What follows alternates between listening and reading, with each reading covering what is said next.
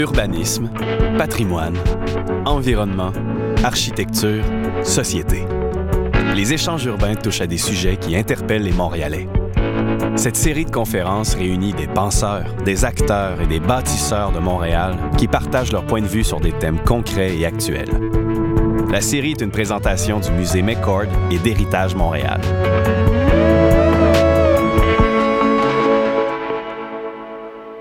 La conférence Montréal en chantier, une occasion de design, a eu lieu le 7 février 2018.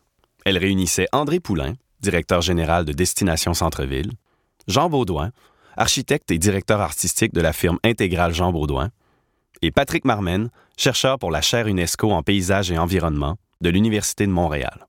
La série Échange urbain est enregistrée devant public au Musée McCord et animée par Dino Bombarou, directeur des politiques à Héritage Montréal. Alors, euh, la question ce soir, ça va être euh, les chantiers. On veut les aborder dans une, une, perspective qui est différente de la, la discussion euh, ponctuée d'injures et de, de, termes liturgiques associés à la fonctionnalité, la propreté ou la durée des chantiers. On veut peut-être aborder ça sous un angle plus créatif. Vous savez, c'est une métropole culturelle ici à Montréal. Et dans quelques mois, on va avoir un rendez-vous pour mettre le, faire le point sur cette question à nouveau pour les prochaines années. Mais euh, avant ça, un quiz, vous savez, à Héritage Montréal, comme au Musée Becord, on s'intéresse à l'histoire, on s'intéresse à Montréal et on s'intéresse à la réalité concrète. Alors, qui ici sait où est la rue Barrée? Hein? Hein? Bon, je vois qu'il y a beaucoup de créativité dans la salle, mais peu de science. Hein? C'est toujours ça. On, se croirait en campagne électorale ici. Mais euh, la rue Barrée, il y en a deux, en fait. Il y en a une qui est dans le sud-ouest, juste au sud de la rue Notre-Dame, euh, près du campus de l'ETS. Hein, vous allez voir ça. C'est d'ailleurs très intéressant. Il y a quelques années, je donnais une visite à une architecture, célèbre architecture d'héritage Montréal dans le secteur.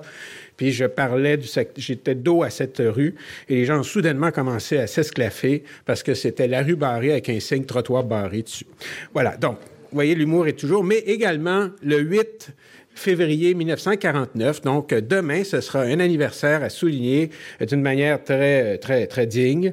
À Saint-Laurent, on désignait la rue Barré officiellement dans la toponymie de la municipalité de Saint-Laurent euh, pour souligner la mémoire d'un non pas un tanneur comme dans le cas du Sud-Ouest, mais euh, euh, un prof de philo. Alors, c'est un prof de philo qui devient une rue Barré, vraiment. Ayons un autre séminaire sur cette question. Surtout qu'aujourd'hui, c'est quand même l'anniversaire de Thomas More. Alors, today is the birthday of Thomas More, the man who, who was the Chancellor of, uh, of uh, England and the uh, philosopher who developed the concept of utopia. So maybe Les Chantiers Montréalais is a form of utopia. We will find out today. Uh, and we will have the total answer to this very profound question can we survive uh, together and, and thrive, actually? Blague à part, ceci est le, la deuxième, le deuxième échange urbain de notre sixième cycle avec le musée McCord. Peut-être étiez-vous là euh, en octobre dernier lorsqu'il y a eu le premier, échange sur le thème de l'éclairage urbain, où on a euh, eu une des, personnes qui a euh, réclamer le droit à l'ennui. Donc, tu sais, on va peut-être avoir une, phrase spectaculaire qui va sortir.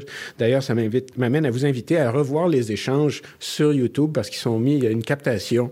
Euh, vos questions, si vous voulez, quand vous aurez la période de questions tantôt, euh, viens mentionner les choses clairement pour qu'on puisse euh, les entendre quand on va regarder ça sur son téléphone dans un autobus. We need science, so I uh, check something like the étymologie. Le, mot chantier, en français, on, on trouve des usages de ça au 13e siècle. Le mot infrastructure, qui amène beaucoup de chantiers à Montréal ces jours-ci, on trouve ça à la fin du 19e siècle, un peu notamment dans la philosophie marxiste.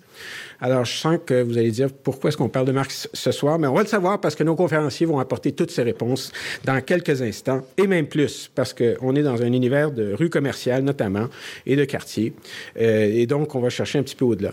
Ce qui est beaucoup plus récent dans notre vocabulaire, c'est le mot design. Et il y a des réflexions qui ont été faites là-dessus. Et c'est un petit peu au-delà de la fonctionnalité, comme je vous dis, et de la durée des chantiers qui euh, euh, suscitent beaucoup d'expressions euh, du langage liturgique populaire, euh, entre guillemets, les sacres montréalais. des Montréalais, eh bien, il y a toute cette notion de, l'espace. On est à quelques semaines, quelques jours euh, du début du chantier de la rue Sainte-Catherine. On va en parler, mais on va aussi parler des autres chantiers parce que c'est pas juste la rue Sainte-Catherine. Il y en a les rues commerciales. On annonçait lundi euh, sur le plateau un chantier de trois ans autour de l'édicule du métro Mont-Royal. Donc, ce sont des chantiers qui ont du qui ont de la durée nécessairement. Alors, comment est-ce qu'on traite ça? Est-ce qu'on les traite comme des... Quand on va à l'hôpital et puis euh, il faut passer à travers, ou bien si on peut imaginer ça comme des formes transitoires d'espace urbain? Alors, c'est des questions qu'on va se poser. Et ce qu'on souhaiterait peut-être à travers notre échange ce soir, c'est au moins anticiper des éléments qu'on pourrait introduire dans les discussions obligatoires à venir. Je vous ai mentionné les, discussions sur le Montréal métropole culturelle. Ben, là-dedans, il y a des considérations sur le patrimoine, l'aménagement urbain, etc. But there's also the updating of the master plan of the city, and perhaps there is time to connect master plan, urban planning, architecture, uh, uh, quality of life, and, and actually the survival of our uh, com artère commerciale Main Street through proper design or, or management of the chantier. Alors, ce sont quelques-uns des thèmes pour vous rappeler des, des réflexions à l'international.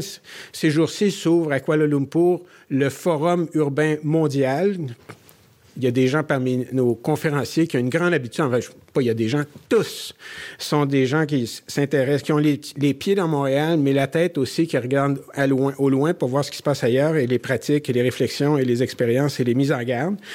Mais euh, ce forum urbain mondial pose la question comment est-ce qu'on peut mettre en œuvre des grandes pensées qui posent, par exemple, la question de la prospérité des villes?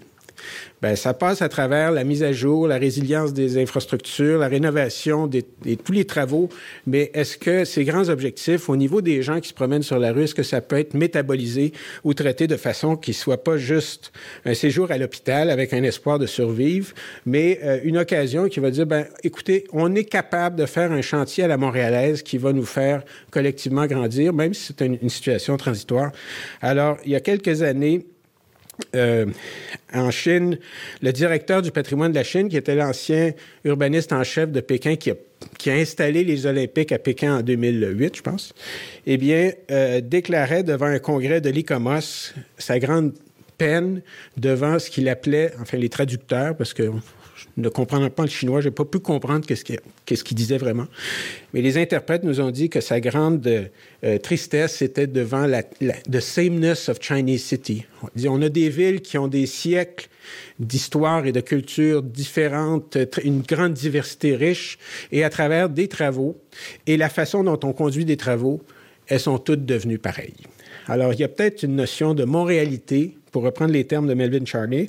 Et ce soir, les questions que nos, intervenants et après ça, les discussions qu'on aura ensemble avant de terminer à la réception. Because, of course, this is. Of, people come here because they want to go there. Of course, redemption is important. Euh, quelles sont les idées, les mises en garde ou les conditions pour qu'on ait des chantiers réussis, des chantiers à la montréalaise? Alors, on va commencer par André Poulain, qui connaît bien euh, la rue Sainte-Catherine n'est-ce pas? Cache-toi pas. André. Alors, euh, en écoutant, euh, dis-nous, j'en oublie ce que j'avais à vous dire. je suivais. Alors, moi, euh, je, ne suis pas quelqu'un de design et je suis conscient qu'il y a beaucoup de gens dans la salle dont c'est le principal intérêt ou la principale fonction dans la vie. mais je me suis dit aujourd'hui, pour ne pas avoir l'air trop euh, euh, hors sujet, je suis allé voir dans le dictionnaire, et il n'y a pas grand-chose sur le design. Tu en as parlé un peu, dis-nous, mais dans le dictionnaire, il n'y a pas grand-chose. On, parle d'esthétique, on parle de, de, design industriel, on parle de voiture, mais il y a très peu de choses. Euh, mais ça m'a suffi pour me, me, mettre dans le, dans le bain. Et effectivement, on se sert beaucoup de design pour améliorer des objets usuels tels que les voitures ou euh, la vaisselle ou d'autres objets utilitaires, mais qui se distinguent par le design. Euh, sauf que c'est l'objet de mon propos ce soir, c'est qu'il faut que l'objet euh, demeure utile et fonctionnel avant qu'on lui ajoute un design qui le distingue. Et euh, comme j'ai vu dans le dictionnaire qu'on l'associait beaucoup à voiture, oui, il y a des voitures, il y a des, euh, automobiles donc, qui se distinguent par le design. Mais si elles sont toutes sales, bosselées et le design, on le perd, puis ça demeure une voiture moche, même si on a investi beaucoup dans le design. Et c'est un peu ce que je veux vous présenter ce soir avec quelques photos.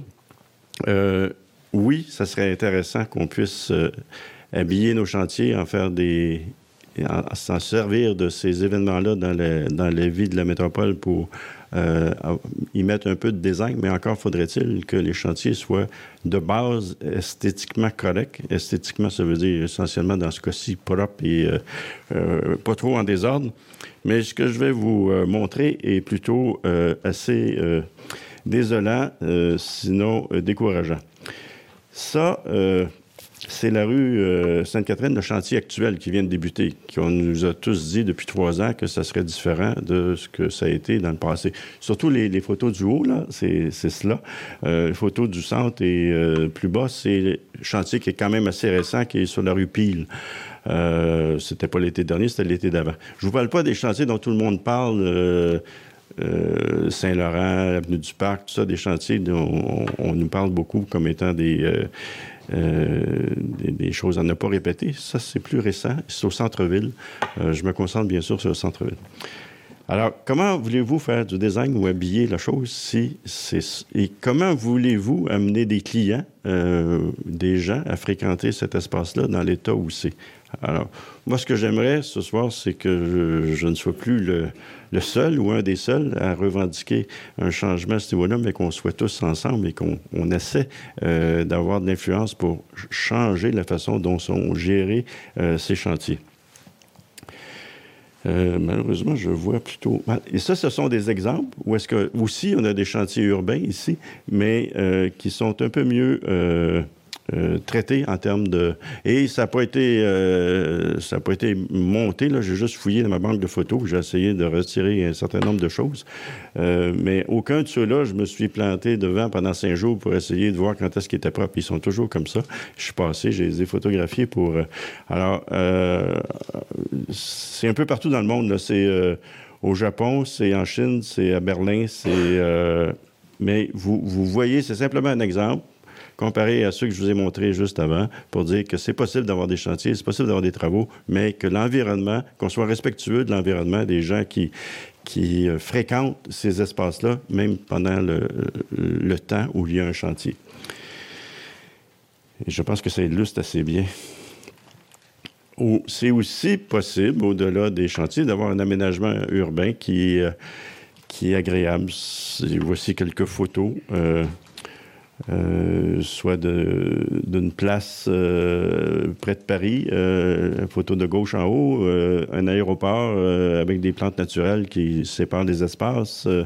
On, se questionne beaucoup en ce moment sur comment on va faire sur Sainte-Catherine pour gérer les automobiles puis le stationnement et tout ça. Mais vous voyez la, photo à l'extrême droite, c'est assez simple d'avoir des, des petites choses qui sont correctes, qui sont agréables à l'œil, mais qui empêchent les voitures de monter sur les trottoirs.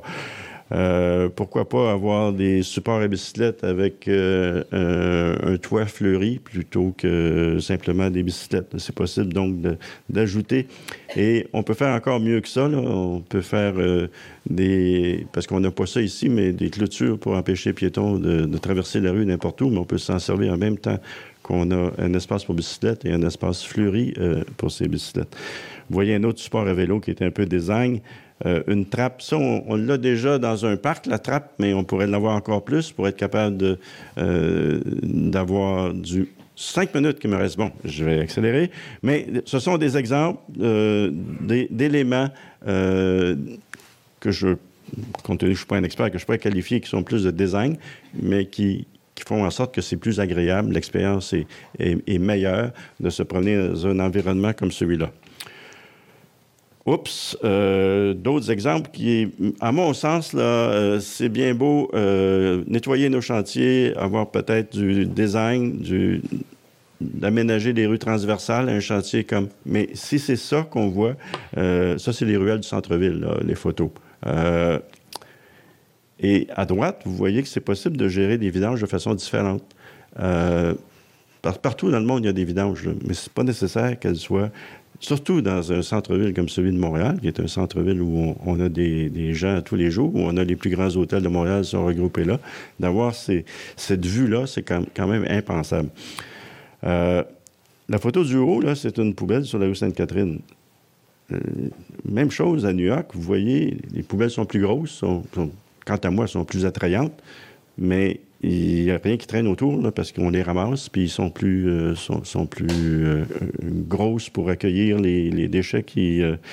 Mais encore là, ce sont des, exemples de choses qu'il faut changer à Montréal avant de passer à l'étape suivante, d'avoir un meilleur design. Je pense que si, même si on mettait des éléments de design dans ces ruelles-là, ça serait perdu par ces amoncellements de, de cochonneries insoutenable. Autre chose sur laquelle on pourrait aussi travailler, je m'éloigne des chantiers, mais pas tant que ça, parce qu'il y a beaucoup de camions associés au chantier, c'est comment on pourrait transformer nos véhicules urbains, nos véhicules nécessaires. Vous voyez la photo de, gauche en haut, là, ça, sur la rue Maisonneuve, ce sont des camions qui attendent de se faire remplir de, euh, détritus d'excavation. Vous voyez la taille des camions, c'est comme si on était dans un chantier forestier à 500 km de Montréal. Euh, D'autres photos nous indiquent que c'est possible d'avoir des camions urbains qui sont plus petits et qui pourraient tout à fait faire l'affaire. Vous voyez au centre, même la police de New York, qui est réputée des Rambo dans le monde, bien, ils ont des petits véhicules à trois roues, puis ils s'en servent. En bas, c'est intéressant, c'est véhicule de, police aussi, mais qui est comme un poste de commandement amovible. Au lieu de toujours construire des nouveaux édifices, mais euh, c'est possible d'avoir des, des, postes de commandement. Et le mieux, quant à moi, c'est le, Oups, excusez. Excusez. Le, mieux, c'est la photo de droite en bas. Ça, c'est un petit village du nord de la Turquie. C'est quand même pas la plus grande ville dans le monde. Mais ils sont capables d'habiller des camions semblables à ceux qu'on a à Montréal, où est-ce qu'au lieu d'être, encore une fois, bosselés, tout sale, mais ces camions-là, présentent des sites de la ville, des agréables, puis pourquoi qu'on n'a pas ce genre de choses à Montréal? Ça coûte pas cher. C'est juste une volonté de s'améliorer, d'améliorer l'expérience pour tout le monde, pour tous les, citoyens. Alors, est-ce que je peux euh, dorénavant compter sur euh, l'appui de tous ceux qui sont dans la salle pour qu'on puisse pousser ensemble dans le même sens, d'améliorer et de sensibiliser, bien sûr, nos équipes d'ingénieurs euh, à la ville, parce que ce sont eux essentiellement qui qui prépare tous ces euh, appels d'offres auxquels répondent les entrepreneurs. Les entrepreneurs, finalement, ils, répondent à ce qu'on leur demande. Et je pense qu'on pourrait euh, pousser tous ensemble pour qu'on change les demandes qu'on fait euh, à ces, entrepreneurs et que par la suite, on, on fasse les suivis nécessaires pour que l'environnement entourant les chantiers, entourant notre vie de tous les jours, puisse s'améliorer et que le design puisse prendre sa place euh, à Montréal. Merci beaucoup. Merci, merci André de. C'est vrai que c'est pas nécessairement des chantiers, mais l'aspect des camions, il n'y a pas grand monde qui en parle, mais de fait, ce que tu, moi, ce que je retiens de cette intervention, c'est euh, il y a la question de la gestion des chantiers, pas nécessairement leur forme, mais la gestion et euh, comment est-ce que la qualité de la gestion des chantiers est souvent un résultat de la qualité de la gestion de l'espace urbain quand il n'y a pas de chantier. Sais, les, ruelles, il n'y a pas besoin que ce soit un chantier. Et la question des véhicules, hein, c'est donc tout le... Alors ça, c'est très intéressant. L'autre référence aux ingénieurs, vous savez, euh, hier, on a vu qu'on pouvait installer une, une auto électrique en orbite en autant qu'elle appartienne à un multimilliardaire et euh, qu'elle soit rouge cerise. Euh, bon, c'est bien. Cette année, c'est le 30e de la Station spatiale internationale. Un gros chantier. Dérange pas les voisins trop trop. Mais il y a beaucoup de défis. Nothing that a lot of money, engineer and coffee can't solve. Bien, ici, on est en ville, alors peut-être qu'il y a d'autres questions. Alors, Jean est habitué à faire des choses en ville, et peut-être le rouge cerise n'est pas son choix de couleur préféré, mais il est intervenu dans ce spectre euh, chromatique. Jean Baudou.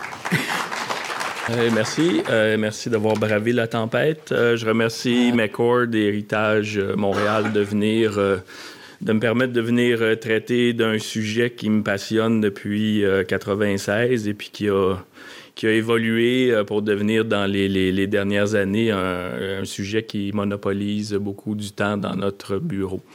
Euh, je me permets des petites précisions euh, qui me permettent de constater qu'il faut que je mette à jour un peu mon CV.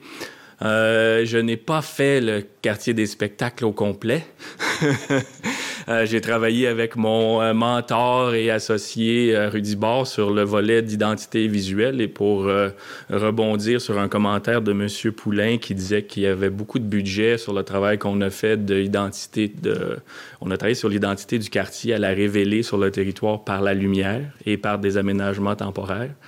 Euh, quand on a commencé, euh, c'était une initiative citoyenne. C'était les 33 théâtres qui s'investissaient dans leur quartier pour monter un projet.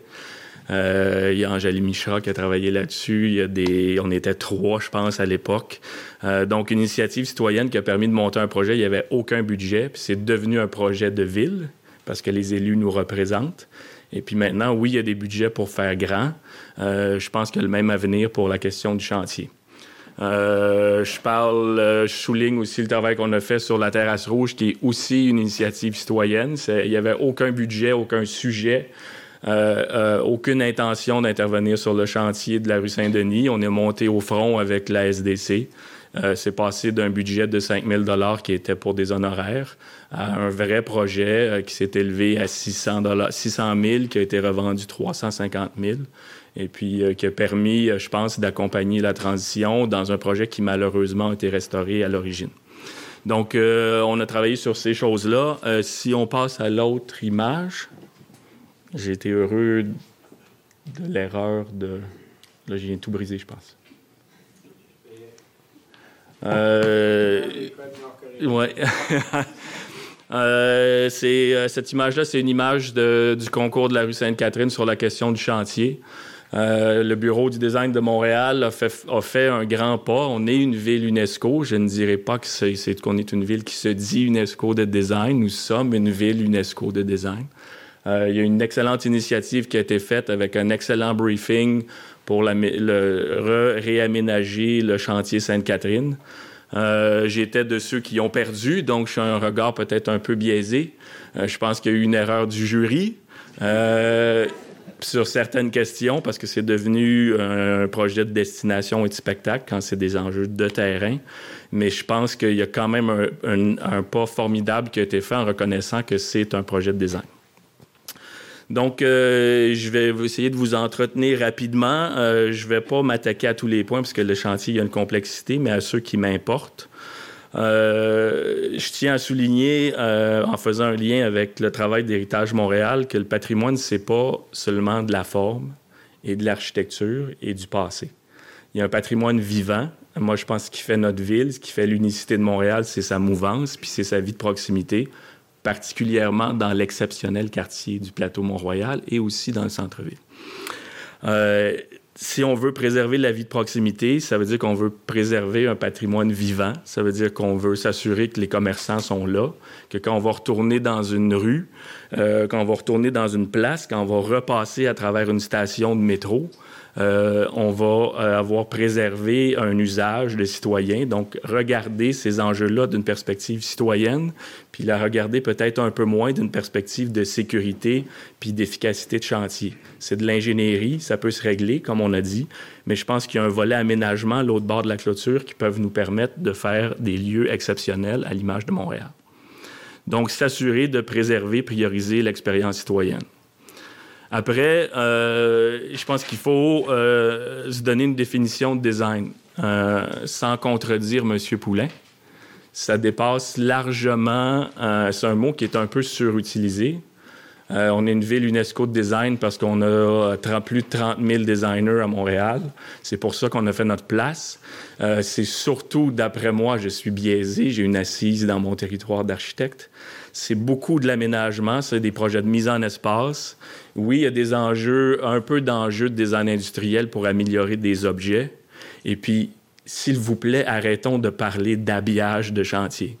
C'est réduire l'enjeu à un espèce de projet 2D euh, qui s'arrête à la limite entre le chantier, puis on s'imagine qu'on va avoir réglé des choses et qu'on va avoir fait du design. Je pense qu'on ne fera pas de design et puis qu'on règle absolument rien.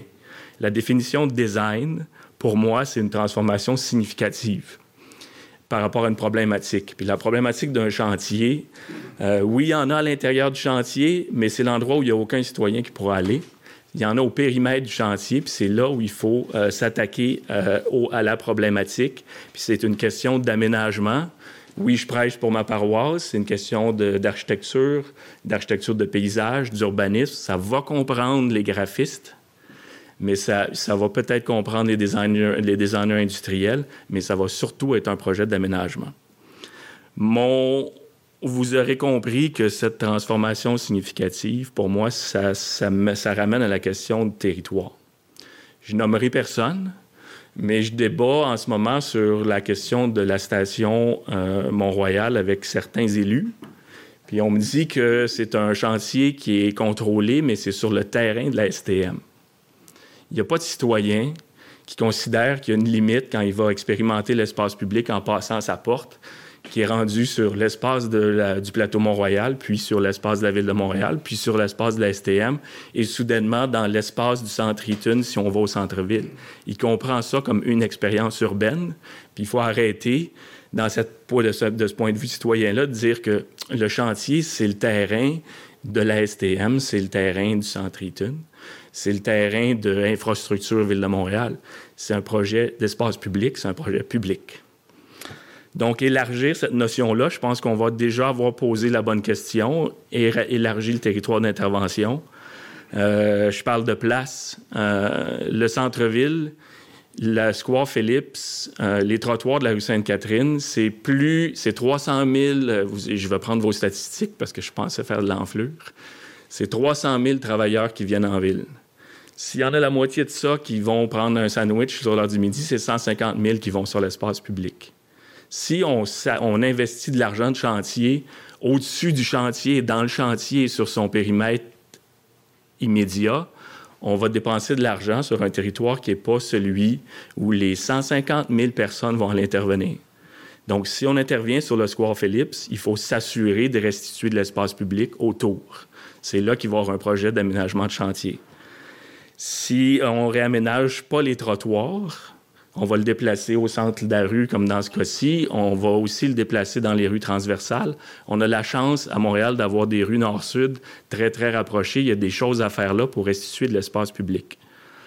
Les rues commerciales sont à préserver, pas pour faire un objet au centre, pour s'assurer qu'on assure la visibilité des commerçants, qu'on s'assure que les, citoyens qui vont être un client acheteur ou qui va expérimenter en attendant l'extérieur d'un commerce comme moi, que ma blonde finisse euh, du magasinage, que mes enfants finissent de jouer trop longtemps dans les magasins de jouets, que cet espace-là soit euh, bien aménagé.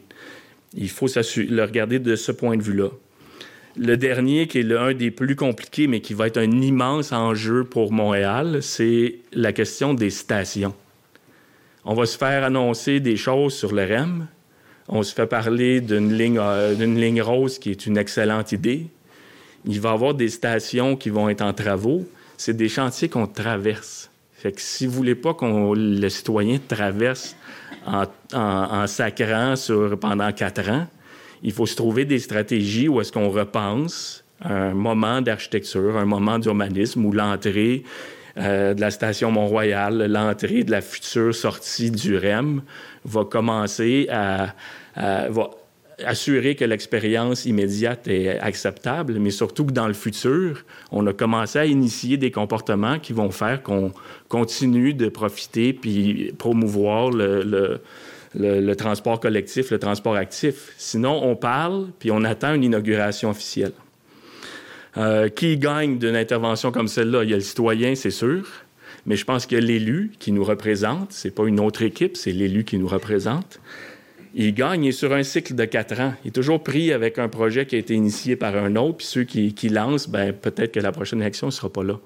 Donc, commencer à intervenir en aménagement transitoire pour changer les comportements, annoncer des nouveaux lieux, c'est là qu'il y a des choses à faire. Je terminerai en rappelant que nous sommes euh, Montréal, euh, ville UNESCO de design. On doit être une ville nordique qui s'assume. On est une ville de mutation de fait. Vous avez vu ce soir, euh, on a fait table, on a fait page blanche sur tout ce qui est chantier à Montréal. On a des mutations sans designer. Le paysage change par lui-même de saison à saison. On est aussi une ville, puis ça c'est un potentiel latent, c'est on est la ville des festivals. Il y en a 400 Il n'y a pas beaucoup de design en ce moment au moment des festivals, sauf qu'il y a une expertise montréalaise sur le temporaire qui est exceptionnelle. Si on prend ça, puis on dit, ben, nous sommes une ville UNESCO de design qui faisons des transformations significatives, je pense qu'on est capable de se positionner comme innovant, un peu comme certaines images que vous avez vues de M. Poulain, mais surtout, on va être capable de changer des choses. Donc, est-ce que le chantier est une occasion de design? Je dis oui, parce que c'est ma pratique et c'est ma passion, mais seulement si c'est significatif, surtout pas du 2D décoratif, et puis en s'assurant que l'intervention euh, passe de l'autre côté de la clôture, qu'on dépasse le sécuritaire, puis qu'on commence à parler d'aménagement urbain. Et puis là, je pense qu'on va pouvoir être une vraie ville UNESCO de design. Merci. Bon, alors on vient d'apprendre qu'il est candidat bientôt. Voilà. C'est ça. Je te signale, le 20 février à Québec, euh, Forum national pour une politique d'aménagement du territoire. Parce qu'au Québec, on s'intéresse beaucoup à l'histoire, géographie, beaucoup de travail à faire, ce qui fait que l'architecture, l'expérience du territoire, qui est un peu euh, le message que tu apportes, c'est le, chantier dans l'expérience du territoire, la continuité des propriétés plutôt que la, segmentation de, l'espace en propriété X, Y ou Z c'est un, élément important aussi, cette notion d'expérience citoyenne et vivante. Hein. C'est quand même, il y a des choses à garder, euh, notamment euh, je notais l'idée que le terme d'habillage, peut-être qu'on va le mettre de côté, du 2D.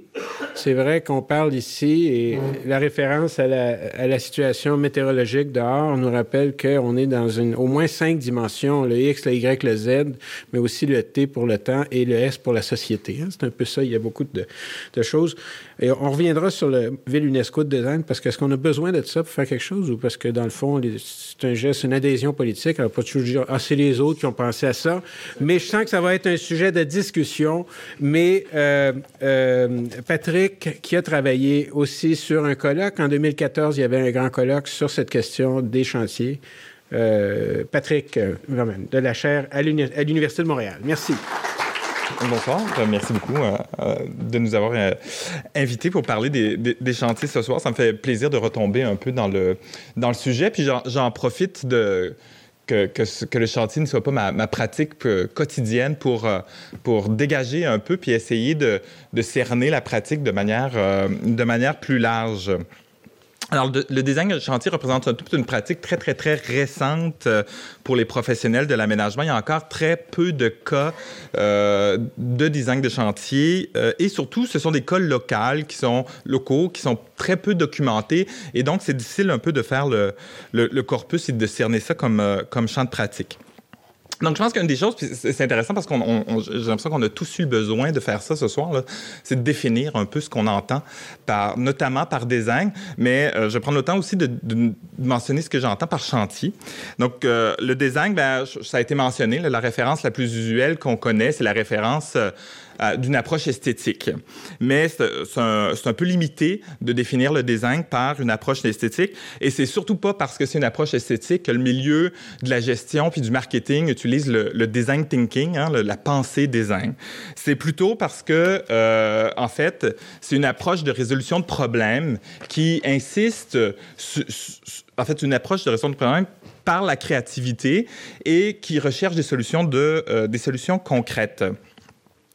Le Design Council en Angleterre, en fait, définit encore un peu plus cette approche-là de, résolution de problèmes. Il parle qu'un processus spécifique qui vise d'abord à élargir l'horizon, à essayer de définir le plus d'options possibles pour ensuite de faire converger les, esprits vers une solution euh, qui serait la meilleure.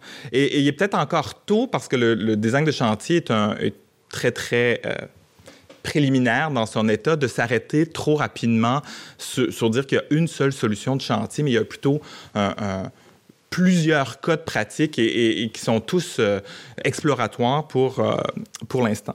L'autre aspect important de l'approche par le design qui est important à, prendre en compte, c'est que c'est centré sur l'expérience de l'usager. Les ingénieurs sont essentiellement préoccupés par les dimensions techniques d'un projet. Le designer va être, va être centré sur l'usager, sur son expérience, sur la qualité de vie ou de son cadre de vie qu'il peut donner euh, et sur, sur la fonctionnalité, mais plus sensible que, que technique. Hein. S'il y a de nouveaux champs de pratique qui se sont développés les dernières années à Montréal, notamment sur, sur le design d'installation, c'est surtout parce que on a réussi à créer des expériences un peu extraordinaires. On pense au balançoire musical de Daily tous les jours. C'est pas quelque chose qui est esthétiquement exceptionnel, c'est d'abord avant tout quelque chose qui donne une expérience fantastique à la personne qui fait la balançoire. Et c'est ça qui a été reconnu un peu partout dans le monde. Euh, et donc, en résumé, le design est un processus créatif utilisé pour la résolution de problèmes qui vise la conception de solutions concrètes qui mettent l'emphase sur l'usager et la qualité de, euh, de son expérience. Le chantier, maintenant, on va essayer de, voir un peu, du moins, je m'apporte, je, vous offrir mes représentations au moment du chantier.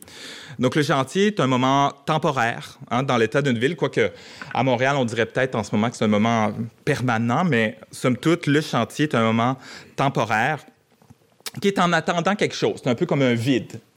Euh, c'est aussi un espace fermé. Euh, c'est d'autant plus un vide que c'est un espace fermé qui est clos, où on ne sait pas trop ce qui se passe, puis qui, suscite aussi beaucoup de curiosité. Hein, en a toujours le, petit hublot où on veut voir ce qui se passe. On cherche un peu à, s'interroger. Ça peut amener des angoisses chez les usagers, si on pense aux usagers, surtout pour ceux qui sont opposés au projet, ou de l'excitation pour ceux qui, sont fervents, qui ont hâte de voir le projet euh, arriver. C'est intéressant aussi de voir le, changement de perception sur, les chantiers euh, qu'on a eu historiquement. Euh, avec la ville moderne, début du 20e siècle, euh, même jusqu'aux années 60, le, chantier était un moment excitant, était signe que la ville était en train de se transformer. Hein, la ville moderne insistait sur les mécaniques de production de la ville. on, se souvient tous des photographies de New York où les travailleurs sont dans les, structures métalliques dans les airs et, on, vante cet état de, de cette situation. Aujourd'hui, on est plutôt dans une ville postmoderne qui met l'accent sur la consommation de l'espace public et le chantier, tout d'un coup, est plus un moment de glorification, mais est devenu un moment de contrainte qui est complètement en bas de l'échelle des valeurs de, euh, de la ville. Et des contraintes pour un chantier, il y en a beaucoup. Hein, euh, les nuisances, euh, le bruit, la poussière, les entraves à la circulation de tous les types d'usagers qui créent de la, de la, confusion, surtout que la signalisation n'est pas, pas, pas, toujours évidente, des contraintes de sécurité, des, défis, des défis logistiques du chantier lui-même. Et, euh, disons, de, de, de l'Université de Montréal, j'ai eu un, un, point privilégié sur l'observation du chantier, du méga chantier de l'hôpital Sainte-Justine. Et on voyait presque le, chantier comme, un, je, l'appelais un monstre topophage, qui, qui mange de l'espace au fur et à mesure. D'abord, un, petit bout de trottoir, ensuite une voie de stationnement, ensuite une voie de circulation. On ne sent jamais trop se préoccuper de qu'est-ce qui se passe pour les gens qui utilisaient ces espaces-là auparavant. On retrouve les gens en train de dîner sur une table à pique-nique dans le coin de la porte parce qu'il n'y a plus d'espace qui, qui reste. Euh, voilà. Donc, quelques leçons à, tirer. Donc, c'est un peu les deux définitions de design chantier que, que, je pose. Quelques leçons à tirer des expériences montréalaises, parce qu'il y en a des expériences montréalaises et on peut aller chercher ailleurs. Mais en fait, on constate que depuis quatre ans, le fait qu'on ait cette discussion-là, notamment, Montréal est en train de se positionner comme un, pôle d'excellence sur le design de chantier. Je pense que le terme n'avait peut-être même pas été euh, identifié auparavant. Euh, donc, le, court balisage que j'avais fait avant, avant euh, le colloque euh, Quel chantier de la ville de Montréal, on pouvait voir que le design de chantier, c'était l'habillage. C'était essentiellement ça qu'on voyait. Parfois, ça pouvait être un peu d'autres choses. Des préoccupations euh, esthétiques étaient là. Bon, des écrans, diminuer la poussière. Vraiment, les, éléments de mitigation des impacts très, très, très directs. Ce qui est intéressant du colloque Quel chantier, c'est qu'il a permis vraiment d'élargir les horizons. Pourquoi? Parce qu'on a fait un appel à à, présentation et des gens, des cas qui n'étaient pas documentés se sont soudainement révélés. Et qu'est-ce qui nous a appris, ce, colloque-là, sur quels étaient les, éléments de composition du design de chantier? Ben, D'une part, il y avait la communication. Hein, la communication sur c'est quoi le projet, sur la signalisation. Euh, ensuite, sur, euh, bon, il y a des objets. Il y a des objets qui composent le, chantier, la cabane, les murets, les passerelles. Donc, on a le travail de, des architectes, des designers industriels qui, peuvent être interpellés. Euh, que le chantier, c'est aussi un processus qu'on peut contrôler. Hein, en favorisant différents modes constructifs. Donc, il faut que les architectes soient sensibles dans la définition des projets quand on, incite certains modes de construction. On peut, on peut faire de, de la, de la préfabrication ou, de la livraison just-in-time des matériaux pour pas qu'il y ait besoin d'espace de livraison sur le chantier. Un, chantier peut être aussi intelligent et, réactif, sensible à son environnement. On peut installer des dispositifs de captation des nuisances, des sons, des poussières euh, pour voir. Et là, le, design industriel peut avoir un rôle à jouer dans le design des appareils de capture de manière à créer une interaction. On peut dire euh, c'est trop bruyant pour moi ou il y a des poussières et donc donner de l'information en temps réel au gestionnaire du, euh, du chantier. Finalement, une des leçons les plus importantes, je pense que le, colloque Quel chantier nous a livré, c'est le fait qu'un grand projet urbain porte des valeurs et que les chantiers qui permettent de créer ces grands projets-là devraient porter les mêmes valeurs. C'est-à-dire qu'un projet urbain qui, prône d'avoir une ville inclusive et on a un chantier après qui s'occupe pas des usagers, ben il y, a un décalage entre les valeurs du chantier et du projet un projet urbain qui se veut créatif, mais un chantier qui est ordinaire et qui n'est pas créatif, bien là aussi, on a un décalage. Donc, le chantier peut porter lui-même certaines, euh, certaines valeurs et l'adéquation entre les valeurs du chantier et les valeurs du projet, c'est ça qui est probablement le plus porteur pour définir un projet de, de, design de chantier. À la suite du colloque, on peut voir a différentes expériences. Euh, on a parlé de la, la grande passerelle rouge de Saint-Denis. Euh, il y a aussi d'autres, euh, d'autres expériences qui ont été menées. Je vous ai montré ici sur l'image, moi j'aime bien cette phrase, euh, surtout avec les Olympiques qui commencent. Euh, Marcher à Montréal sera un sport à l'essai aux Jeux Olympiques de Pyeongchang en 2018. C'est une, intervention artistique, c'est simple, qui, a, eu lieu sur, sur la rue Notre-Dame-Ouest cet été. Euh, et l'Infobox qui est accompagné, qui est le résultat euh, d'un concours de design de la Ville de Montréal. Donc, l'objectif, en fait, entre autres, de l'Infobox, c'est de produire de l'information de base qui dit ben, c'est quoi le projet, euh, combien de temps va durer le chantier, donner un peu d'informations touristiques. Donc, répondre à un des premiers points sur le besoin en design de chantier, qui est de donner, de communiquer, de donner l'information. Le deuxième, la petite intervention artistique, ben, c'est de ludifier l'espace de chantier. Ça fait pas grand-chose, ça fait sourire. On marche sur Notre-Dame, on sourit. Pendant un court moment, on oublie le, les, On ne fait pas de juron, comme ça a été dit tout à l'heure. Et, puis quand, on est prêt à en faire un autre, ben, on arrive à une autre pancarte qui nous fait sourire à nouveau. Donc, ça, voilà, c'est une première intervention relativement mince. Euh, je pense qu'il faut le dire, l'infobox, c'est de Parasol, les architectes, avec Paprika, je pense, et euh, l'intervention artistique était de euh, quelque chose à neuf, je retrouve plus mes notes. Mais en tout cas. Un autre chantier, le chantier de Laurier Ouest, qui a aussi lieu dans les dernières années, euh, intervention de Paprika encore avec euh, NIP Paysage. Donc, on est intervenu directement sur le mobilier de chantier, sur les passerelles euh, qui menaient au commerce. On a créé du mobilier. Et donc, on a créé toute une série d'interventions qui permet de, du moins de, rendre agréable, acceptable, si on veut, le passage sur le chantier aussi une préoccupation qui était forte d'abaisser les clôtures de chantier. On a vu des très, très grandes palissades tout à l'heure, mais c'est bien les grandes palissades, ça sécurise bien, mais ça ne permet pas de voir les commerces qui sont de l'autre côté. Donc, ça ne contribue pas à l'affichage commercial naturel d'une rue. Et donc, on a abaissé les, les, éléments de, de, de, barrière de manière à ce qu'on, naturellement, on n'ait pas besoin de surenchérir sur l'information commerciale. Les commerces de l'autre côté sont, euh, sont visibles. Donc, on voit grosso modo de ces expériences-là qu'il y a deux approches à la, conception de, design de chantier. Le premier, c'est la mitigation des impacts négatifs. Donc, c'est l'aspect le plus, euh, le plus simple. Et une deuxième approche qui est plutôt celle de l'animation de chantier afin de créer l'événement. Qui est bon, ici c'est l'intervention artistique. Sainte-Catherine, c'était le méga, euh, mais on est clairement ici dans, dans, l'intervention euh, d'animation. Donc, voilà tout, le portrait un peu de, la pratique de design d'un chantier que je viens de brosser.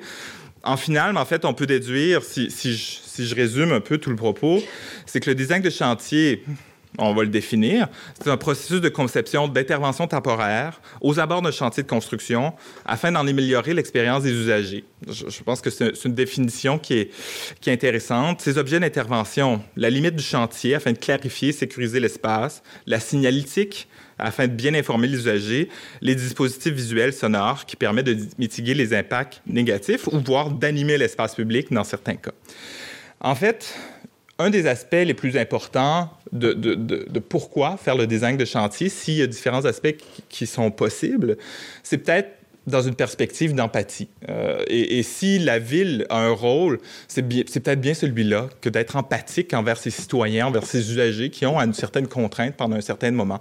Donc, si, c'est est-ce que c'est une occasion de design? Ben, je pense que oui. Si on s'intéresse aux usagers, à la qualité de leur expérience, on, a le devoir, si on veut, de s'impliquer et de s'investir dans le, dans le design de chantier. Merci, euh, Patrick. On, on pensait vraiment pas euh, à prendre le terme topophage dans cette euh, soirée. Et également, nous, on a inventé interarrondissementalité. C'est meilleur pour l'addiction, ça fait pratiquer. Mais topophage, on comprend qu'est-ce que ça comprend, ça veut dire. Et ramener ça avec la notion d'empathie. Alors, c'est presque, c'est assez formidable.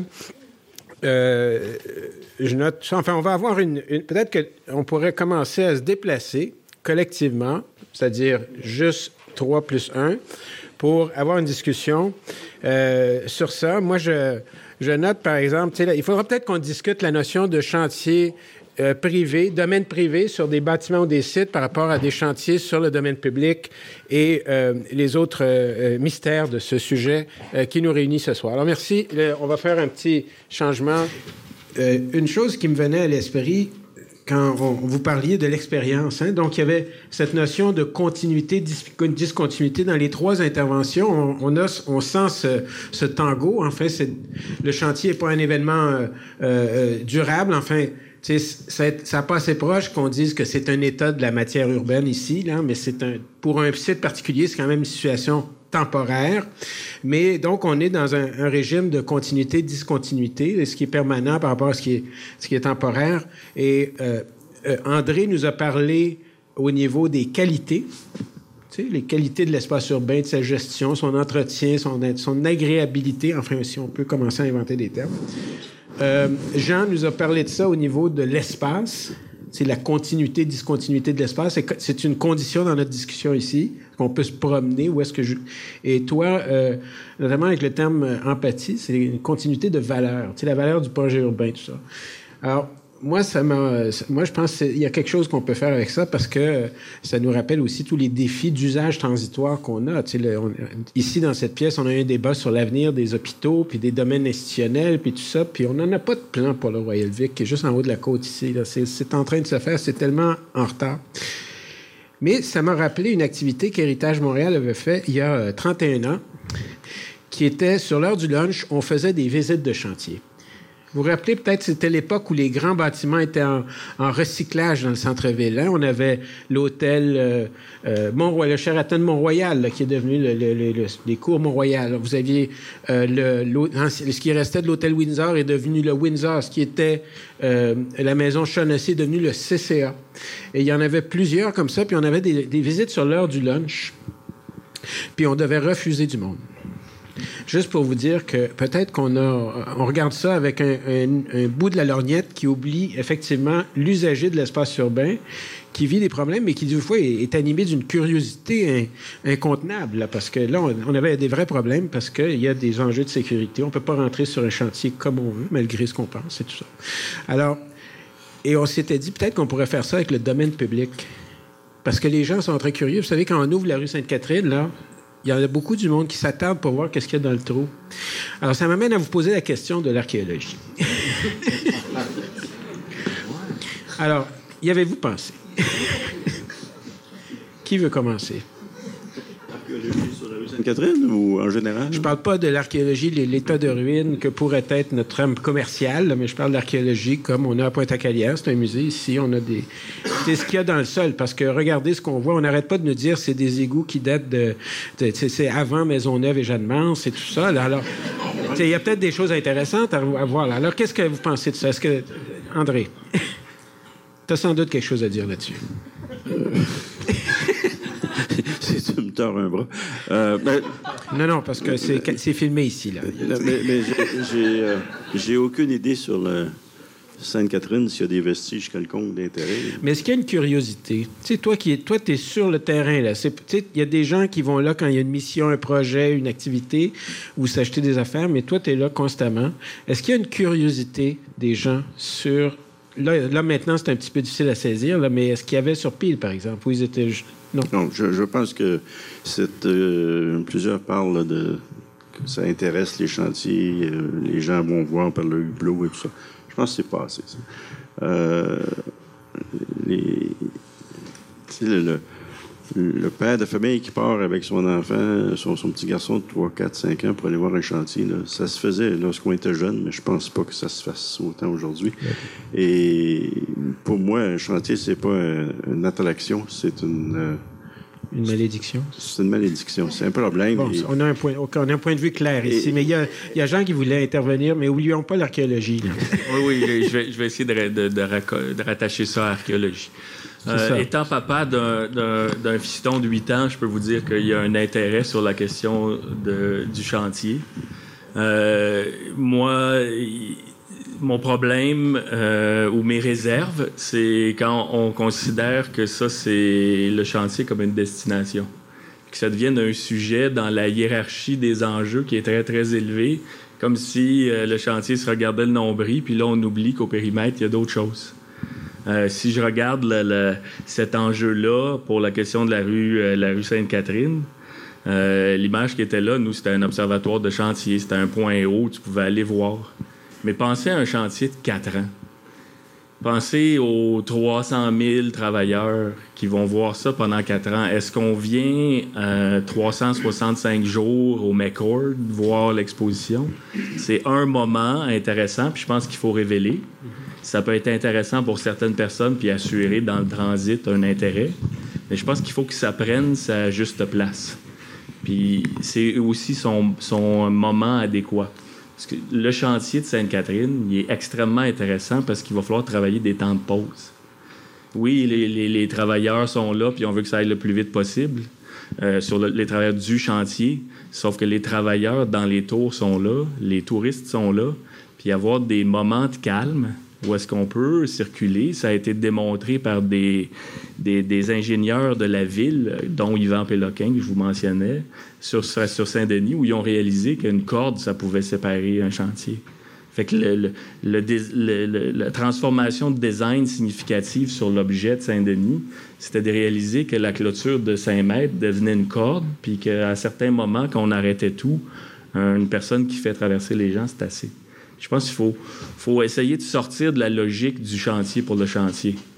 Là, je prêche pour ma paroisse. Là. Pour moi, l'enjeu du chantier Sainte-Catherine, ça commence à, Sherbrooke, puis ça finit à passer René Lévesque. Il euh, faut être dans cette logique-là. Oui, reconnaissons l'archéologie parce qu'on va découvrir des belles choses, puis ça va être un moment d'y aller. Puis allons-y dans le temps où le chantier, euh, on a choisi de faire dormir le chantier comme décision de design. Moi, c'est là où je pourrais raccorder à votre thématique de l'archéologie. Est-ce que tu penses que ça pourrait aller au coin de Côte-des-Neiges et Cedar, où il y a eu un chantier, rappelez-vous, là, je ne sais pas s'il y a des gens qui vont euh, passer la rue Saint-Laurent du côté ouest, là, mais Côte-des-Neiges, il y a eu tout un travaux. C'est pas ouais. fini, d'ailleurs. Est-ce que, ouais. Comment est-ce qu'on on, on, on relocalise? Parce que l'archéologie, c'est le génie qu'il y a dans le sol. Mais c'est pas toujours beau. Hein. Tu sais, des égouts, c'est rarement fait. Euh, moi, même moi, à Rome, le cloaca maxima, c'est quand même pas le Panthéon. Moi, c'est sur Sainte-Catherine, puis de mémoire, c'était dans le c'était dans l'énoncé de la ville. Ça n'a pas été assez repris par le jury, selon moi. Mais l'intersection entre Sainte-Catherine puis Square Phillips, ça va être un endroit où on va découvrir plein de choses. On va avoir une perspective autre. Fait que oui, on peut prendre le temps, mais choisissons les bons moments pour que ça se passe assez vite, pour pas que M. Poulain vienne nous dire qu'il faut que ça accélère un peu parce qu'on commence à regarder trop dans les, les puisards. bon, ici, on a une vedette, vous voyez, c'est formidable. Mais euh, bon, euh, tu voudrais intervenir sur ce point-là? Ben, oui, en fait, ce qui, ce qui est amusant, c'est de. Bon, je, je, je, je, référerai au, au, au, colloque, en fait, Jean-Pierre Gronfeld, euh, qui, qui, avait travaillé sur le chantier d'une des rues commerciales de Toulouse, avait mentionné que une, la première action qu'ils ont fait, c'était une action d'archéologie, en fait. C'était d'exposer les photos de, de, des conduites d'égout qui avait eu lieu pour faire comprendre aux gens le caractère essentiel du, projet, en fait. Le, fait de voir les vieilles égouts, c'est une façon, une façon de communiquer le besoin, l'ingénierie de la ville, et, ça avait été, ça a permis de ben, d'accepter plus, de dire ben, on n'a pas, on pas le choix, donc on, communique sur le, besoin en montrant mais, la vieille infrastructure. Je pense que ça a été assez bien reçu cet été aussi, le, quand on a euh, exposé à Pointe-à-Calière, euh, en fait, les résultats du chantier. On a fait une petite, une petite expo, on pouvait voir euh, le, le, trou qui était, qui était à côté, donc sur Pire, les, voilà, euh, au bout de la, la place Douville, là, en fait. Ah, McGill, la rue McGill, oui, pardon, McGill, et place Douville. Donc, donc c'est un bel exemple où le chantier, dans ce cas-ci, il y avait de l'archéologie. On l'a sorti à côté, on l'a exposé en, en, en, faisant quelque chose d'intéressant pour, euh, pour la ville. Donc oui, c'est possible. C'était un peu un chantier archéologique, il faut quand même ben, oui. Préciser. Ben oui. là, il ne voulait pas remettre l'égout. Il, y a, il, y a, 30 ans, il voulait mettre un parking souterrain à cet endroit-là, puis on a réussi à bloquer ça. mais mais moi, je dirais, j'insisterais sur le fait qu'il faut que ça prenne sa juste place dans les enjeux. En pré-chantier, parce que je pense que c'est nécessaire, c'est un moment assez exceptionnel. Les sols vont se transformer, on peut révéler des choses. Mais le paysage d'information d'un chantier, c'est surtout s'assurer que les parcours soient simples, qu'on les comprenne, euh, et surtout s'assurer de la visibilité des commerçants riverains. Euh, il y a des chances sur Sainte-Catherine parce que c'est une des rares rues où est-ce qu'on peut avoir euh, de l'affichage en hauteur. Ils vont pouvoir se débrouiller puis garder une certaine visibilité. On a une chance sur Sainte-Catherine parce qu'il y a un Montréal souterrain qui permet d'avoir des parcours contrôlés. Mais assurons-nous d'avoir une signalétique qui est capable de suivre ces circuits-là. Mm. Puis si on vient superposer trop de contenu, on peut créer une problématique, mais d'après moi, ça gère dans les moments un moment de pré-chantier pour annoncer qu'est-ce qu'on pourrait découvrir sous les sols de Sainte-Catherine, oui. Puis il y a un moment post-chantier pour dire regardez tout ce qu'on a vu, avec quelques interludes pendant le chantier, mais assurons-nous que la priorité, ça soit d'assurer que la vie de proximité soit maintenue. Les travailleurs sont là, vous pouvez trouver un commerce, puis c'est facile pour vous de vous repérer sur, euh, sur le kilomètre de ce projet-là. C'est ça la priorité. Sinon, le chantier se regarde le nombril, selon moi. oui, mais tu, l'as bien mentionné, euh, André. Souvent, on a l'impression que c'est le planeur qui arrive en ville, parce que c'est des machineries gigantesques. Puis c'est un peu comme des. Euh, c'est presque comme des ambassades soviétiques. Dans le temps, c'est extraterritorial. C'est quoi le voisinage du chantier avec l'espace public? je pense qu'il y a eu des, mentions ici euh, la situation des. On a beaucoup discuté des rues. Hein, puis euh, je, mentionne Côte-des-Neiges parce que généralement, on ne va pas en parler de Côte-des-Neiges parce qu'il n'y a pas de commerce sur Côte-des-Neiges au coin de Cedar. C'est juste du monde qui habite là. Puis c'est pas loin de Westmount. Fait mais euh, Côte-des-Neiges, c'est un noyau dans tout un réseau de, déplacements. Euh, il y a des chantiers qui s'en viennent à différents endroits. Alors peut-être qu'il y a une pensée quartier aussi. Autre, le, chantier dans le quartier, pas juste le chantier au centre-ville qu'il faut traiter. Mais je me demandais si on avait une... mettons, comment est-ce qu'on... La question des voisins. Puis les projets privés. Est-ce que les chantiers, il y a des choses qui vous viennent sur les, les, projets privés? quand on s'est préparé, parce que vous savez, ça, a l'air comme complètement improvisé, mais je ne veux pas dire que c'est scripté, mais on s'est déjà parlé. Mais ils connaissent pas les questions, moi non, plus d'ailleurs. Mais on s'est dit, les chantiers en Chine, par exemple, au Japon, ça a été mentionné. sur un, échafaudage ou une palissade de chantier au Japon, vous avez un afficheur sur les décibels. C'est pas les décibels l'an dernier, c'est les décibels en, temps courant, là, en temps réel. Alors, les projets privés, les projets publics, on parle a plusieurs endroits où des chantiers, il y a une convergence de chantiers privés sur des sites et des chantiers, tu parlais de la topophagie euh, des hôpitaux montréalais. Euh, comment est-ce qu'on regarde ça, cette coordination? Euh, je peux dire un mot là-dessus. Il y a eu beaucoup de chantiers privés ces dernières années au centre-ville de Montréal, autant des immeubles résidentiels que des immeubles commerciaux. Et en général, tous ces chantiers-là se font avec un minimum de, désagréments pour l'environnement pour les, citoyens qui continuent à, fonctionner autour. Et c'est souvent la, ville qui impose ses contraintes aux chantiers privés mm-hmm. de, bien se comporter comme euh, bons citoyens corporatifs et de, respecter l'environnement. Mais ce qui est difficile à comprendre, c'est comment ça se fait que la ville n'applique pas les mêmes mesures, les mêmes normes à ses propres chantiers. C'est étonnant, hein? C'est très étonnant. Euh, mais c'est le temps qu'on le fasse, parce que c'est ceux-là qui dérangent le plus, parce qu'ils sont sur le domaine public. Et ils sont. Tu sais, seulement un exemple, ce soir, là, vous êtes tous rentrés par la porte en avant sur le McCord. Comment ça se fait que c'est rempli de cônes oranges? Ils sont là depuis les derniers travaux l'année passée. Ça n'a aucune raison d'être. Ça traîne pendant des semaines. Et c'est ça qui est, tellement désagréable, c'est de voir tout ce qui traîne autour d'un chantier. C'est peut-être une installation artistique. Hein. Ah, peut-être. peut-être. Mais est-ce que. Ben, non, mais il y a cette notion, c'est facile de comme on a des grands défis avec l'architecture publique, parce que c'est plus facile de contrôler les propriétaires, les promoteurs, que de se discipliner comme corps public. On voit le domaine de la santé est un très bel exemple là-dessus. Mais est-ce que vous avez des, expériences? Comment, quand, quand on est architecte, quand on regarde ça avec un point de vue plus académique, la, la comparaison, comment est-ce qu'on voit ça, cette question-là? Ben, l'exemple que vous avez donné sur la Chine, c'est je pense que c'est une bonne chose. C'est une façon de, révéler dans l'espace des enjeux, des données sur le son, sur la situation actuelle qui font qu'on peut prendre conscience. Moi, ce que j'ai le plus apprécié en Chine, et encore là, c'est d'un point de vue de mise en espace, c'est une palissade de chantier pour euh, un développeur chinois qui va s'installer sur une rue principale. C'est une opportunité d'installer deux containers euh, superposés qui deviennent un espace commercial temporaire avec euh, peut-être, oui, un troisième container ou une, affiche au-dessus de laquelle il va avoir un, bel habillage 2D. Mais la grande idée, d'après moi, dans ça, c'est d'avoir maintenu la continuité d'une rue. Mm. Euh, lui, il va profiter de ça. Il va commencer à initier des usages il va amener sur une rue une nouvelle façon de, la pratiquer, puis peut-être euh, l'usage va changer ou peut-être qu'on va donner une chance à un futur commerce d'y installer. On commence à regarder des pistes comme ça euh, au, futur centre-ville de Laval. Euh, donc, ça, ça, peut être montréalais. mais des initiatives comme ça qui disent, ben, sur le territoire privé, c'est un îlot urbain, puis on commence à travailler des interfaces sans attendre l'inauguration de l'espace. Quand on est dans l'espace public, c'est une autre logique. Moi, je pense que c'est beaucoup plus complexe.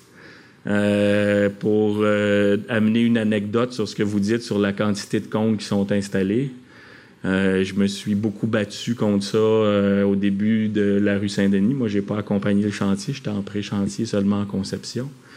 Mais c'est des règles, des vieilles règles de la ville. Tu obligé, l'entrepreneur est obligé d'amener la quantité d'équipements spécifié par lui-même pour, et payé à lui euh, d'équipement signalétique. Fait qu'il est obligé le jour 1 de l'installer. Fait que là, vous envoyez le jour 1 au début du chantier, c'est une demande de la ville. Peut-être qu'il a été corrigé, heureusement. Euh, sinon, euh, vous allez en revoir. C'est là, ça attend, parce que c'est demandé que ça soit là au début du chantier. Les, les 50 comptes quand on a besoin de 3. Puis il faut que ça parte à la fin c'est des, décisions de design pour corriger ces choses-là. Mm. Ça viendrait, d'après moi, en faisant participer les architectes dans ce processus-là. Puis, sincèrement, le, département d'infrastructure, grâce au bureau du design, a fait que sur Saint-Denis, c'était extrêmement intéressant. Le travail avec les ingénieurs, le travail avec l'entrepreneur qui essayait d'améliorer ça, puis on découvrait ça. Bien, c'est spécifié par la ville qu'il faut qu'on les amène. Des choses comme ça. Donc, c'est mm. un travail collectif, euh, le projet de chantier. Est-ce que c'est pas un peu le synonyme du mot intelligence que tu si on parle de ville intelligente, ça nous aiderait au savoir où est la souffleuse, mais peut-être qu'on peut aller plus loin. Sincèrement, il y, en a. Il y a des contraintes, il y a de l'inertie, euh, il y a des mauvaises habitudes qui sont prises, mais moi, j'ai travaillé avec du monde qui était hyper allumé, mais c'est juste qu'ils n'ont jamais rencontré le designer vous parliez du potentiel de ville UNESCO de design, ben c'est ça. C'était capable d'arriver puis de dire ben ça serait intelligent d'aller asseoir euh, des archis, des urbanistes, des designers avec l'ingénieur en infrastructure qui travaille là depuis longtemps. C'est ça qu'on est capable de changer. Euh, un autre gros exemple, c'est une décision de la ville, selon l'entrepreneur, historiquement, qu'on commence pas par les trottoirs. On fait le milieu en premier parce que c'est plus facile administrativement. Mais si on commençait par les trottoirs, c'est là le plus vite on serait capable de restituer une surface noble pour le citoyen. Mais on le fait pas. Pas parce qu'on peut pas, c'est parce que la ville trouve que dans l'administratif, ça a permis de, d'aller plus vite, euh, puis plus simple, de rester sur le milieu de la voiture, puis restituer l'espace voiture en premier dans une ville euh, qui va heureusement se transformer depuis les dernières élections pour se rapprocher de la vie de proximité. il n'est pas juste sur les prochaines élections, il est sur les dernières aussi. Mais euh, juste, c'est juste qu'il faudrait éviter que les trottoirs magnifiques et nobles ensuite soient tout cassés par les machines. Il y a ben, ça, c'est une question d'hiver. Euh, déneiger avec euh, ce que vous avez vu, c'est une règle à la ville qui dit arrêtez de démolir puis conduire comme des fous démolir le ah. mobilier urbain, démolir les bordures de trottoirs. Les arbres, tout ça. C'est des règles qu'il faut appliquer. Bon, on fera un échange urbain sur le déneigement un jour, j'en suis sûr. Moi, je ne suis pas si sûr que ça, que les chantiers privés sont si bien gérés, puis que la ville arrive. Ils sont bien gérés, ils sont même extrêmement bien gérés quand il y a des enjeux de marketing et de vente. Euh, en grande partie. Parce que là, il y a une image qui est très, très forte. Mais je pense pas que c'est la ville qui impose l'aspect bien géré, bien géré. C'est juste les normes de, santé et sécurité sur les, sur les chantiers qui, qui, qui, sont spécifiées. Donc, je pense que c'est important de, de, montrer cet enjeu-là, un enjeu que, que la ville pense qu'elle n'a pas, l'enjeu de, de, son propre marketing, quoique qu'on pourrait démontrer le, le contraire. Et, il y a à venir de, drôlement, sur cet aspect-là, de, drôlement belles opportunités de projets euh, pour les projets publics. On, pense entre autres au au, chantier du MAC, du Musée d'art contemporain, qui, qui mmh. arrive, qui, va se vider complètement et qui a une occasion extraordinaire d'envoyer sur l'espace public certaines de ses œuvres, des, expériences artistiques et, de faire sortir et de transformer le, quartier pendant, pendant que c'est fermé. Ça aussi, c'est du, du design de chantier, c'est du marketing du musée qui, qui va changer l'expérience de ses usagers, puis qui va peut-être s'ouvrir à, de, nouvelles clientèles. Donc, si on le regarde sur cet enjeu-là, peut-être que les projets publics auraient intérêt à, se vendre, en fait. Bon, enfin, il y, a, Amélie qui a un micro, s'il y a des questions, vous savez, il y en a une là, et il y en a une... voilà, monsieur qui... S'il vous plaît, votre nom, d'abord. Mon nom, c'est Marc Beaton. Alors, j'ai un commentaire et une question. Premier commentaire à propos de l'archéologie. Ça m'étonnerait beaucoup qu'on trouve quelque chose de très intéressant dans ce tronçon-là de la rue Sainte-Catherine, antérieur à 1850. À moins qu'on trouve le vestige du village de, Chalaga. Là, ça serait quelque chose de vraiment ça, c'est Sherbrooke et Peel. Ah, c'est déjà trouvé? Ah, je ne savais pas, je n'étais pas au courant. Ben, ils n'ont pas à 100 en fait. OK. Et ma, question, c'est ceci. Est-ce qu'il y a un moment, ou est-ce qu'on pourrait imaginer un moment, lors de la planification de ces chantiers, que ce soit public ou privé ou quoi que ce soit, un, forum où les, les, agents du design pourraient discuter avec ceux qui sont responsables des pépines puis du gravier du moment où ça serait important d'avoir un élément de design qui, respecte le citoyen utilisateur du secteur et aussi les résidents autour.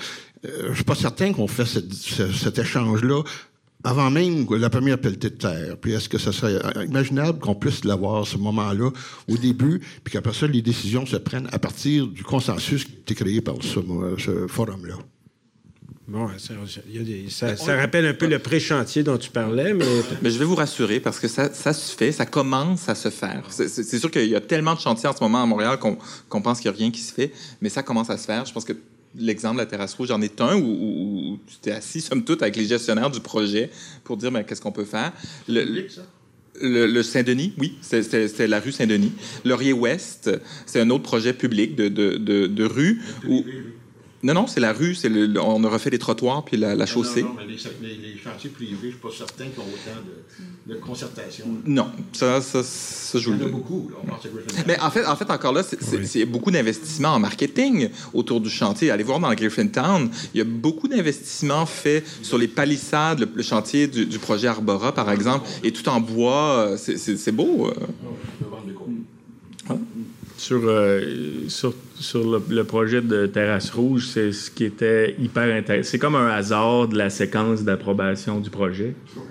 Parce que on a, c'est vraiment tout le monde a été proactif, puis le, moment de chantier, l'idée de créer un mobilier qui allait accompagner le chantier, c'est venu, ça a été intégré au mandat de l'entrepreneur qui développait la rue. Puis on a eu la chance d'avoir un entrepreneur, oui, qui était le plus bas soumissionnaire, mais il était surtout extrêmement collaboratif. Puis c'est avec lui qu'on a essayé de dessiner, parce que c'est lui qui devait le déployer. On a dessiné un équipement qui était en ligne avec son approche de, tirer des tuyaux, euh, développer, euh, puis il a été capable de déployer un kilomètre d'aménagement en à peu près 12 euh, jours. Puis c'était des segments de quatre jours. C'est la, société de développement qui disait on arrête entre-temps, qui n'était pas une mauvaise idée. Mais lui, il était capable de le déployer. Mais c'est en travaillant avec eux. C'est sûr que si on ne challenge pas des gens, ils ont leur habitude. Moi, je trouve l'image du, camion dans les forêts, ben, c'est parce qu'il n'y a personne qui a expliqué à quelqu'un que c'est pas la 116, c'est pas l'autoroute 30, puis c'est pas dans le bois, c'est en ville. Je pense que si on s'assoit avec eux, euh, il y a ces, moments-là qui, qui, fonctionnent bien, il y a un intérêt. Les ingénieurs de la ville y ont une ouverture. C'est sûr que ça les angoisse parce qu'on est, on est des, on vient perturber toutes les choses.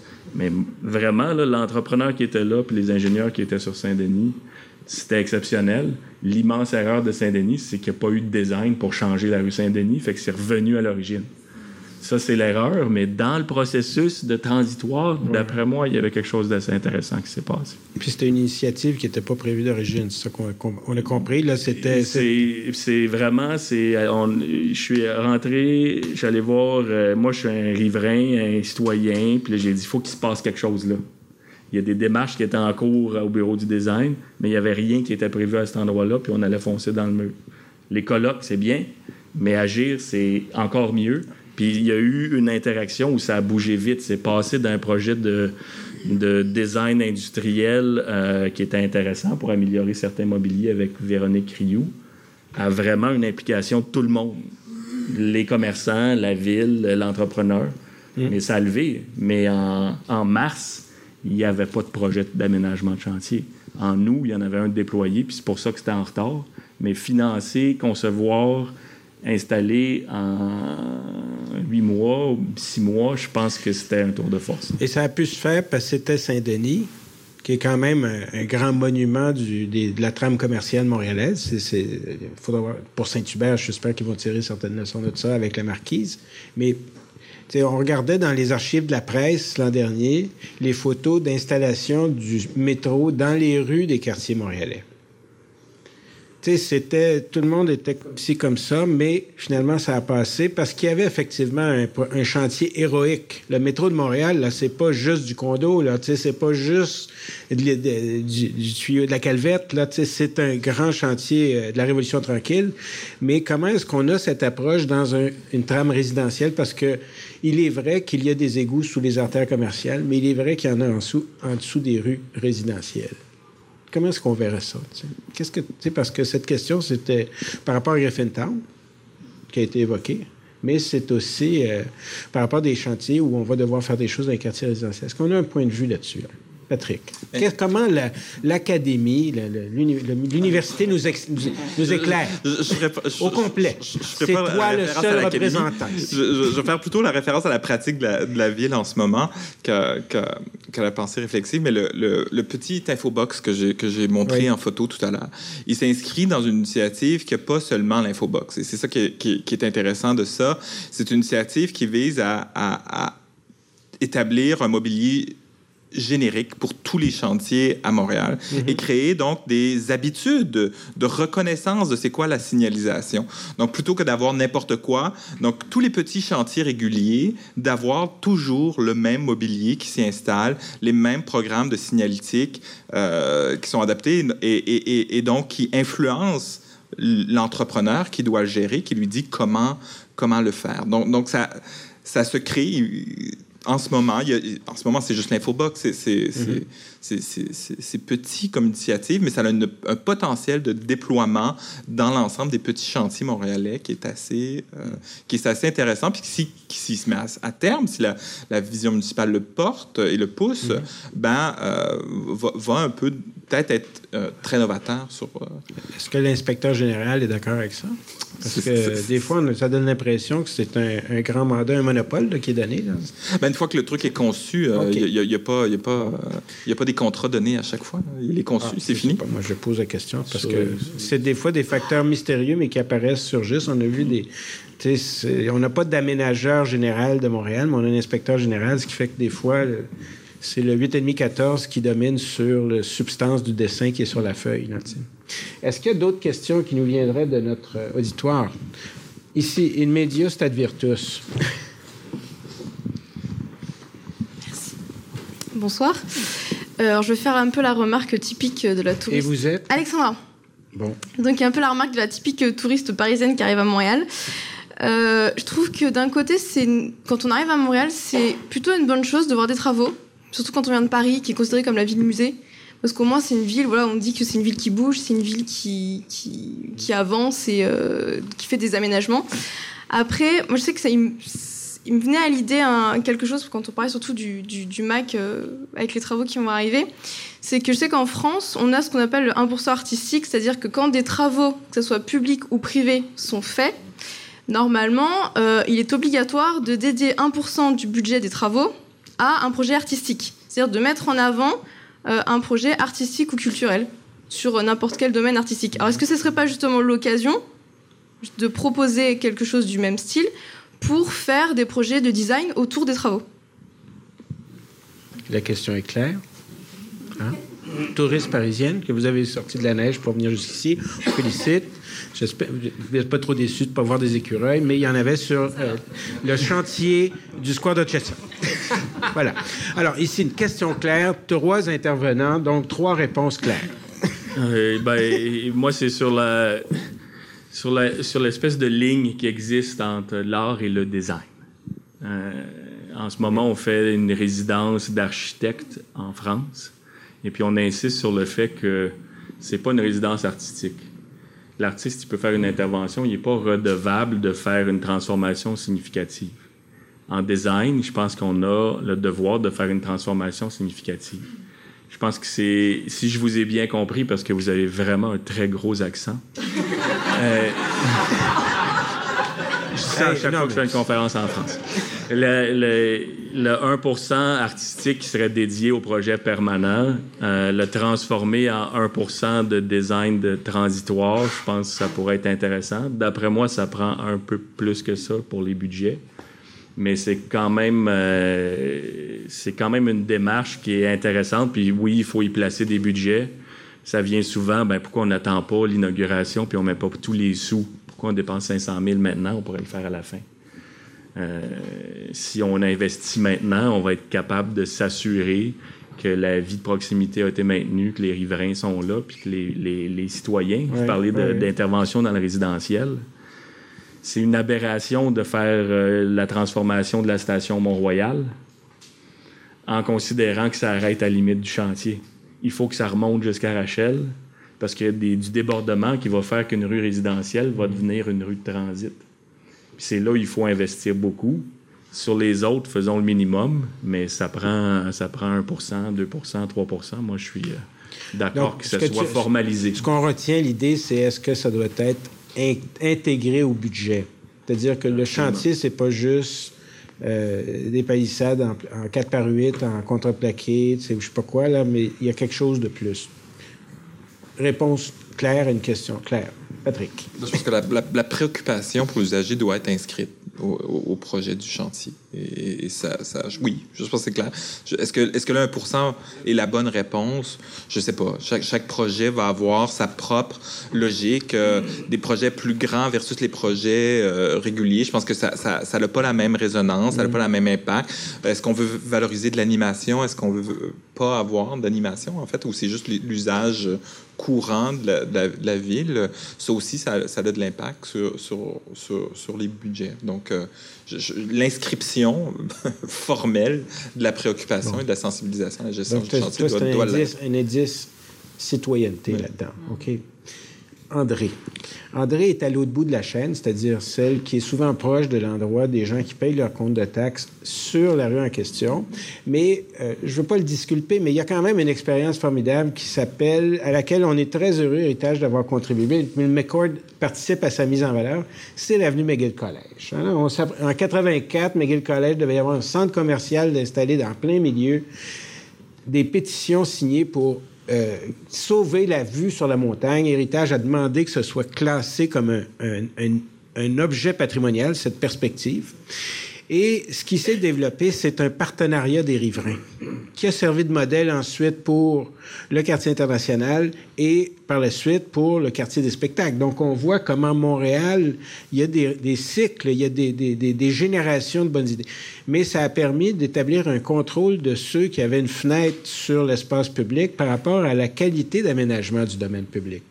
Est-ce que c'est quelque chose qui pourrait être associé pas juste aux résultats, mais au chantier? Qu'est-ce que tu en penses, André? Est-ce que la destination centre-ville? Je ne veux pas te, demander un chiffre, mais le, concept que, dans le fond, il y a une espèce de partenariat pour le succès d'un chantier. On s'éloigne de la question de, madame, mais... Euh, oui, mais ça, c'est moi qui gère ça. Là, je c'est parce que ta question est, un peu moins claire que celle de madame. Euh... Ben, mais les tout aussi pertinent.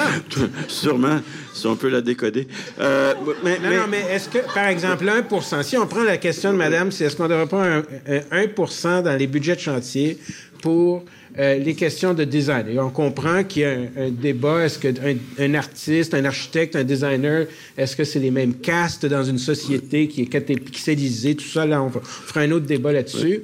Regardez euh, le métro euh, du collège, hein, avec la colonne ionique, c'était l'architecte s'est battu pour que l'architecture soit reconnue au titre du 1% C'est quelque chose, ça ne s'est pas répété.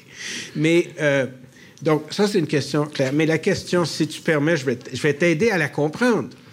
C'est est-ce que ce montant de 1% pourrait être l'objet d'un partenariat entre les riverains et les institutions municipales pour assurer, monsieur tantôt parlait d'un forum.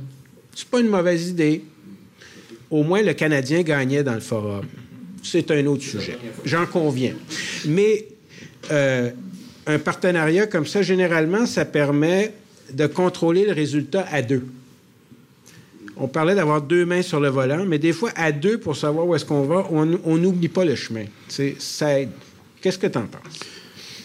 Euh, ben, C'est-tu plus clair? non, c'est la, question de, financière. Qui finance tout ça? Euh, parce que, oui, c'est bien beau d'investir, mais ultimement, il y a des gens qui payent. Et ceux qui payent, ce sont beaucoup les, les commerçants et les, les autres euh, installations au centre-ville. Oui, même à l'échelle de Montréal. On, a l'impression de payer beaucoup déjà. Alors, il ne faudrait pas, et je ne sais pas si ta question visait la question financière, mais il ne faudrait pas nous demander une contribution additionnelle. C'est déjà énorme. Le coût de faire des affaires à Montréal est très élevé. Hmm. Euh, le coût de loyer, le coût de... Mais le coût de taxes, et encore une fois, euh, dans le dernier budget, on a une augmentation importante des taxes Oui, on a entendu parler de ça. Alors, ben, c'est ça. Mais c'est important, cette dimension-là. Mais moi, je reviens à madame. Euh, 1% oui, qu'on consacre euh, à l'art ou au design, mais personnellement, je préférerais que ce soit dans l'après-chantier, c'est-à-dire quelque chose qu'on peut euh, bénéficier pendant des années plutôt que dans le temporaire durant le chantier. Si on a un arbitrage à faire, bien sûr que s'il n'y a, pas de, s'il a pas de contraintes budgétaires, oui, euh, pendant et après et encore.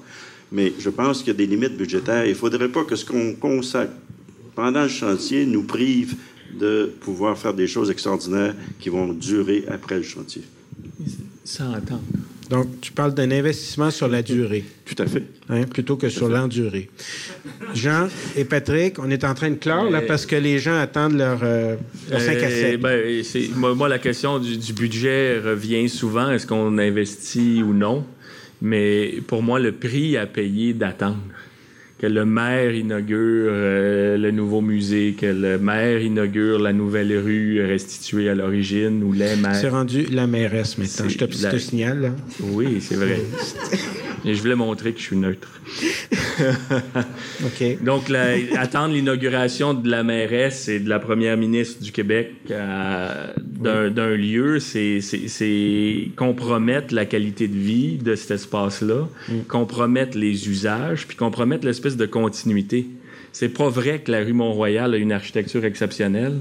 Euh, une- la rue, ce qui est exceptionnel de Mont-Royal, c'est son usage, c'est ses riverains, c'est le fait qu'elle est utilisée. Fait qu'il l'énergie. faut maintenir ça. Puis quand on se fait dire, attendons le budget, attendons de le mettre dans le permanent, c'est là où on paye un prix. De l'expérience de, Terrasse Rouge qu'on ramenait, c'est si vous ramenez ça après que ça soit revendu à, à peu près 150 000, 200 000, le coût de la Terrasse Rouge dans ces temps. Si on divisait par le nombre de commerçants, ça revenait à 3 dollars par commerçant pour la durée de l'intervention qui leur servait à accumuler des fonds. Pour dire, ben, il y a plus de gens qui viennent au- avant le chantier, puis après, ben, on a un fonds de commerce, on peut passer à travers. Une exemption de taxe de 3 dollars par jour, d'après moi, c'est beaucoup moins efficace qu'une conception des aménagements transitoires. Investissons, comme c'était l'intention de faire dans Sainte-Catherine, sur les espaces publics pour être sûr que tout le monde a le même, la même superficie, puis on va y arriver. Oui. Patrick? Rapidement, si on regarde les autres exemples, euh, euh, notamment sur Notre-Dame-Ouest, c'est la ville qui a payé les interventions villes, l'infobox, tout ça. C'est la SDC qui a payé l'intervention artistique en collaboration avec Art Souterrain. Donc, c'est un partenariat à deux. Et, et- et- et moi, j'ai l'impression que c'est ça qui marche le mieux. Alors, Peut-être qu'il y a des, des- formules. Puis je vous disais, il y a des rendez-vous qui s'en viennent. Peut-être qu'il y a des endroits où on peut placer cette idée. Parce qu'effectivement, ajouter. Ici, on a, une- on a un grand talent, c'est-à-dire que 1% ça peut créer un ralentissement sur un système de 150 Alors, c'est. Des fois, il faut savoir comment, qu'est-ce qu'on veut. Alors, peut-être qu'il y a de l'imagination à mettre sur le tableau Excel, sur le design, sur euh, la la- le facteur social de l'espace. Et euh, moi, je voudrais, dans cet esprit d'espace social, nous inviter collectivement à poursuivre à côté, en vous invitant à remercier nos trois intervenants, Jean Baudouin, Patrick Marmel et André Poulain.